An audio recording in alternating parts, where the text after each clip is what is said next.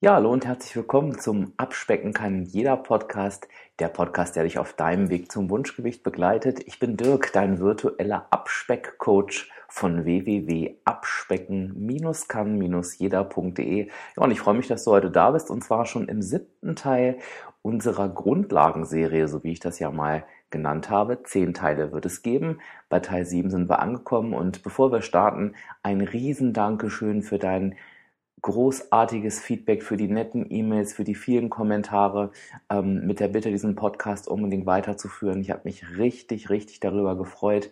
Was mich natürlich noch mehr freuen würde, ist, wenn du das ähm, als Bewertungsform sozusagen bei iTunes einmal niederschreibst. Nämlich, wenn dir der Podcast gefällt und du ihn über iTunes hörst, lass mir doch gern eine 5-Sterne-Bewertung da.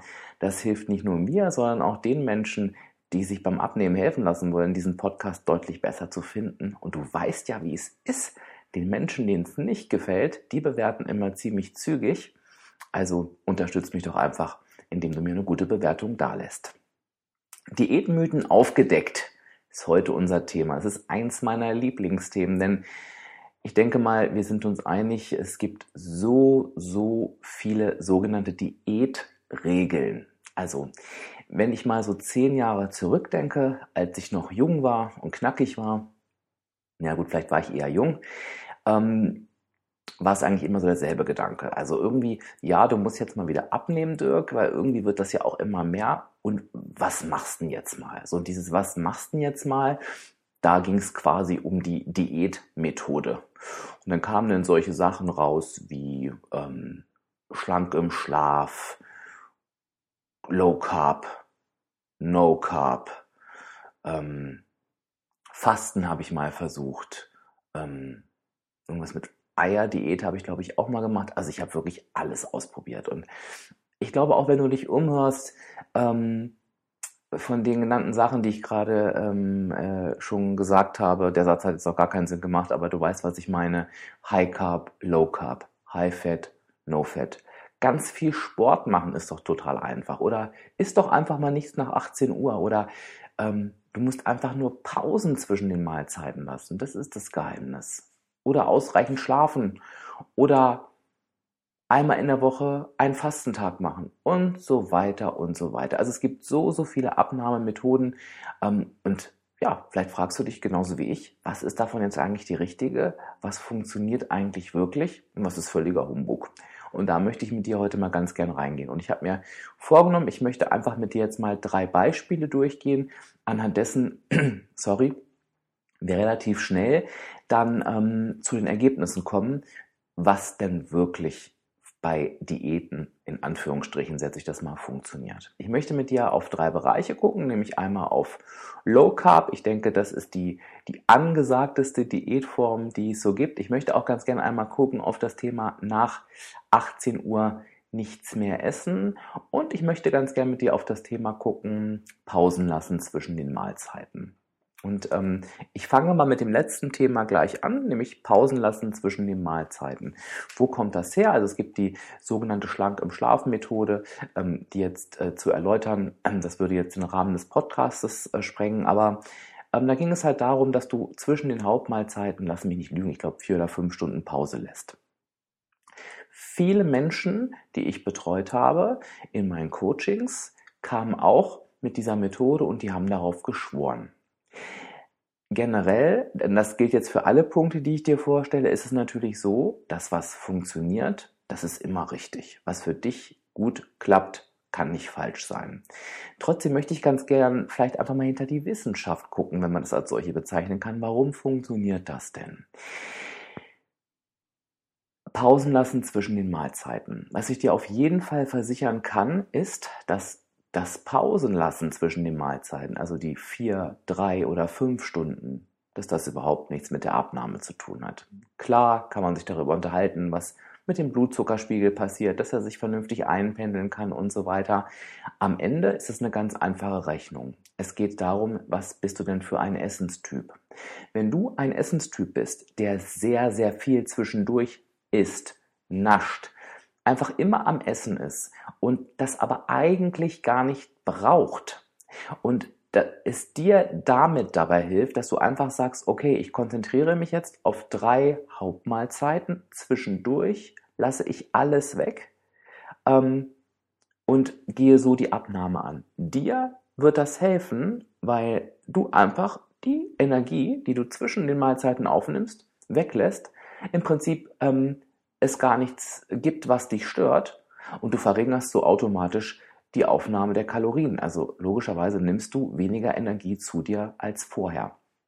Jetzt will ich dir mal sagen, was bei mir war, als ich das damals ausprobiert habe. Ich habe ja grundsätzlich die Angst, dass ich verhungere. Das heißt, wenn ich beim Frühstück saß oder auch beim Mittagessen und dann gedacht hatte, oh Gott, Dirk, ne, vier Stunden Pause. Ich glaube, damals waren es vier. Die musst du irgendwie überleben. Und dann habe ich mich vollgestopft zu diesen Mahlzeiten, bis ich geplatzt bin, damit ich auf jeden Fall auch diese vier Stunden aushalte. Na gut, und wenn ich das halt dreimal am Tag gemacht habe, dann kannst du dir vorstellen, dass das natürlich nicht funktionieren kann. Das heißt, ich habe einfach viel zu viel gegessen. Das heißt, die, dass die Pausen zwischen den Mahlzeiten automatisch eine Abnahme begünstigen, ist ein absoluter Mythos, aber es wird dann funktionieren, wenn du der Esstyp bist, der gerne und viel zwischendurch nascht. Das heißt, die Frage, die du dir stellen darfst, Mensch, bin ich jemand, der das sehr, sehr stark tut und wenn du ehrlich zu dir bist, das eigentlich gar nicht brauchst, dann kannst du das wirklich für dich als Strategie mal ausprobieren, dass du sagst, okay, ich mache jetzt mal eine Woche lang, ich esse nur die Hauptmahlzeiten, ohne die Portion gleichzeitig zu erhöhen und lass mal alles weg, was so zwischendurch kommt. Gehen wir mal weiter aufs zweite, gehen wir mal weiter auf nach 18 Uhr nichts essen. Auch, es ist auch ein Mythos, dass du automatisch abnimmst, wenn du nach 18 Uhr nichts mehr isst. Wann kann das erfolgreich sein? Naja, die meisten, die ich kenne, die dann 18 Uhr nichts mehr essen, lassen eine komplette Mahlzeit weg. Das heißt, die frühstücken morgens, die essen dann irgendwie ein spätes Mittagessen, haben dann um 18 Uhr keinen Hunger mehr, dürfen ja aber nach 18 Uhr nichts mehr essen und es fällt einfach eine komplette Mahlzeit vom Speiseplan. Von daher sparen sie einfach die Kalorien einer Mahlzeit. Selbst wenn du das nicht tust, wenn du sagst, nee, ich esse morgens, mittags und abends, also ich esse einfach mein Abendessen um 17.30 Uhr und dann bin ich um 18 Uhr durch. Dann geh doch mal in dich, was ist denn nach 18 Uhr? Alles, was nach 18 Uhr passiert, sind doch ganz oft genau die Gefahrenzonen, die wir so haben. Nach Feierabend auf dem Sofa sitzen, ein Glas Wein trinken, Chips essen, vorm Fernseher Schokolade essen, naschen etc. Das ist ja nun seltenst so, dass wir das zwischendurch auf der Arbeit tun, dass wir da die Füße hochlegen und uns die Schokolade reinstopfen. Natürlich gibt's da auch die Süßigkeiten-Teller, aber ich denke, du weißt, was ich meine. Also mit dem nach 18 Uhr nichts mehr essen, ähm, eliminiere ich natürlich automatisch unheimlich viele hochkalorische Gefahrenzonen, wo ich aber auch einfach sagen könnte, okay, ich esse einfach ganz normal meine drei Mahlzeiten, aber sage mir halt, ich lasse dieses Naschen weg. Es ist natürlich viel einfacher für den Kopf, sich vorzunehmen, nach 18 Uhr nichts mehr zu essen. Und du siehst auch, das ist keine Wunderwaffe, sondern einfach eine ganz, ganz einfache mathematische Gleichung. Ähnlich verhält es sich mit dem dritten Thema, nämlich diesem leidigen Thema Kohlenhydrate. Also ähm, zu meiner Abnahmezeit, zu meiner Probierzeit vor zehn Jahren war man ja noch bei No Carb. Da gab es ja die sogenannte Atkins-Diät, die ich natürlich auch gemacht habe. Da durftest du ja überhaupt gar keine Kohlenhydrate essen. Da war wirklich Fett und Fleisch und Käse und war an der Tagesordnung. Sogar Gemüse und Obst war verpönt. Ich habe super gut damit abgenommen, aber das war natürlich alles andere als gesund. Also ich werde nie vergessen, wie meine beste Freundin damals zu mir gesagt hat, Dirk, du stinkst aus den Poren nach Fett du bist voller Pickel, bitte fang wieder an, dich normal zu ernähren. Ähm, davon ist man ja inzwischen weg. Ähm, inzwischen ähm, ist man eher bei der Low-Carb-Variante und meistens tatsächlich auch bei der Variante, keine Kohlenhydrate mehr am Abend zu essen. Was steckt hinter dieser Methode? Das sind zwei Sachen. Einmal ist es die wissenschaftliche Begründung, dass Eiweiß deutlich besser sättigt als Kohlenhydrate. Das heißt, wenn du die gleiche Menge an Kohlenhydraten austauscht gegen die gleiche Menge an Eiweiß, bist du im Verhältnis deutlich besser satt. Und wenn du dich mal sehr eiweißreich ernährt hast, wirst du das vielleicht auch gemerkt haben. Also es war damals, als ich diese extreme Atkins-Diät gemacht habe, auch so. Ich war wirklich pappensatt. Ich konnte äh, Leute beim Essen zugucken, was sonst überhaupt nicht meine Stärke ist. Das ging da richtig gut. Es ist es ist eine wissenschaftliche Erkenntnis, ja, für viele ist es aber auch ein subjektives Empfinden. Ich glaube, wenn du dich darauf einlässt, wirst du schon spüren, dass dich eiweißreiche Mahlzeiten besser sättigen. Was aber auch wieder ein Argument ist. Und jetzt schließt sich der Kreis zum, der Kreis, der, der auch, der Kreis zum Thema davor. Wenn du dir abends die Kohlenhydrate verbietest, na, was hat denn alles Kohlenhydrate? Kohlenhydrate ist ja nichts anderes als Zucker und damit fallen alle Leckereien, ähm, wie, oder auch Stärke, ne? Ähm, wie Chips, Schokolade, ähm, ja, also alle Sünden, die du abends so zu dir nimmst, ähm, fallen ja automatisch weg. Das heißt, auch hier könntest du dir einfach sagen, ähm, oh Mensch, ich lasse die Süßigkeiten weg oder den Wein weg oder die Chips weg und ich lasse die Kohlenhydrate weg. Für den Kopf ist es aber viel einfacher zu sagen, ich lasse die Kohlenhydrate weg, weil du dich dann darauf konzentrierst, nicht, was du nicht essen darfst, sondern was darf ich denn essen? Und dann nimmst du halt die eiweißreichen Produkte. Lange Rede, kurzer Sinn. Ich glaube, es ist dir an den drei Beispielen schon klar geworden. Und mir ist es heute wirklich wichtig, dich da nochmal so hinzusortieren. Im Prinzip ist jede Diätregel ein Mythos. Ich kann dir auch sagen, warum. Du weißt ja, dass ich in meiner Hauptcoach-Zeit, als ich Vorträge gehalten habe, habe ich die ja für Weight Watchers getan. Das heißt, ich stand da vor Treffen, die ähm, zwischen 30 und 60 Menschen stark waren. Und es war eigentlich immer das gleiche Spiel. Egal welchen Diätmythos, und ich nenne ihn jetzt mal so, ich genannt habe und die Frage gestellt habe, ich gebe dir mal ein Beispiel, okay, Kohlenhydrate am Abend. Wer von euch nimmt denn gerade super erfolgreich ab und isst Kohlenhydrate am Abend? Da ging immer Hände hoch. Und es ist egal, bei welchem Mythos ich das gesagt habe, es ging immer Hände hoch. Das heißt, eigentlich wurde immer wieder bewiesen, dass es eben auch anders funktioniert. Und das ist eben das, was ich dir nochmal mit auf den Weg geben möchte. Es gibt eine goldene Regel für deine Abnahme. Und das ist, du musst mehr Energie verbrauchen, als du zu dir nimmst. Das ist die sogenannte negative Energiebilanz. Und du musst eben einfach schauen, dass du nicht mehr Kalorien zu dir nimmst, als du verbrauchen kannst.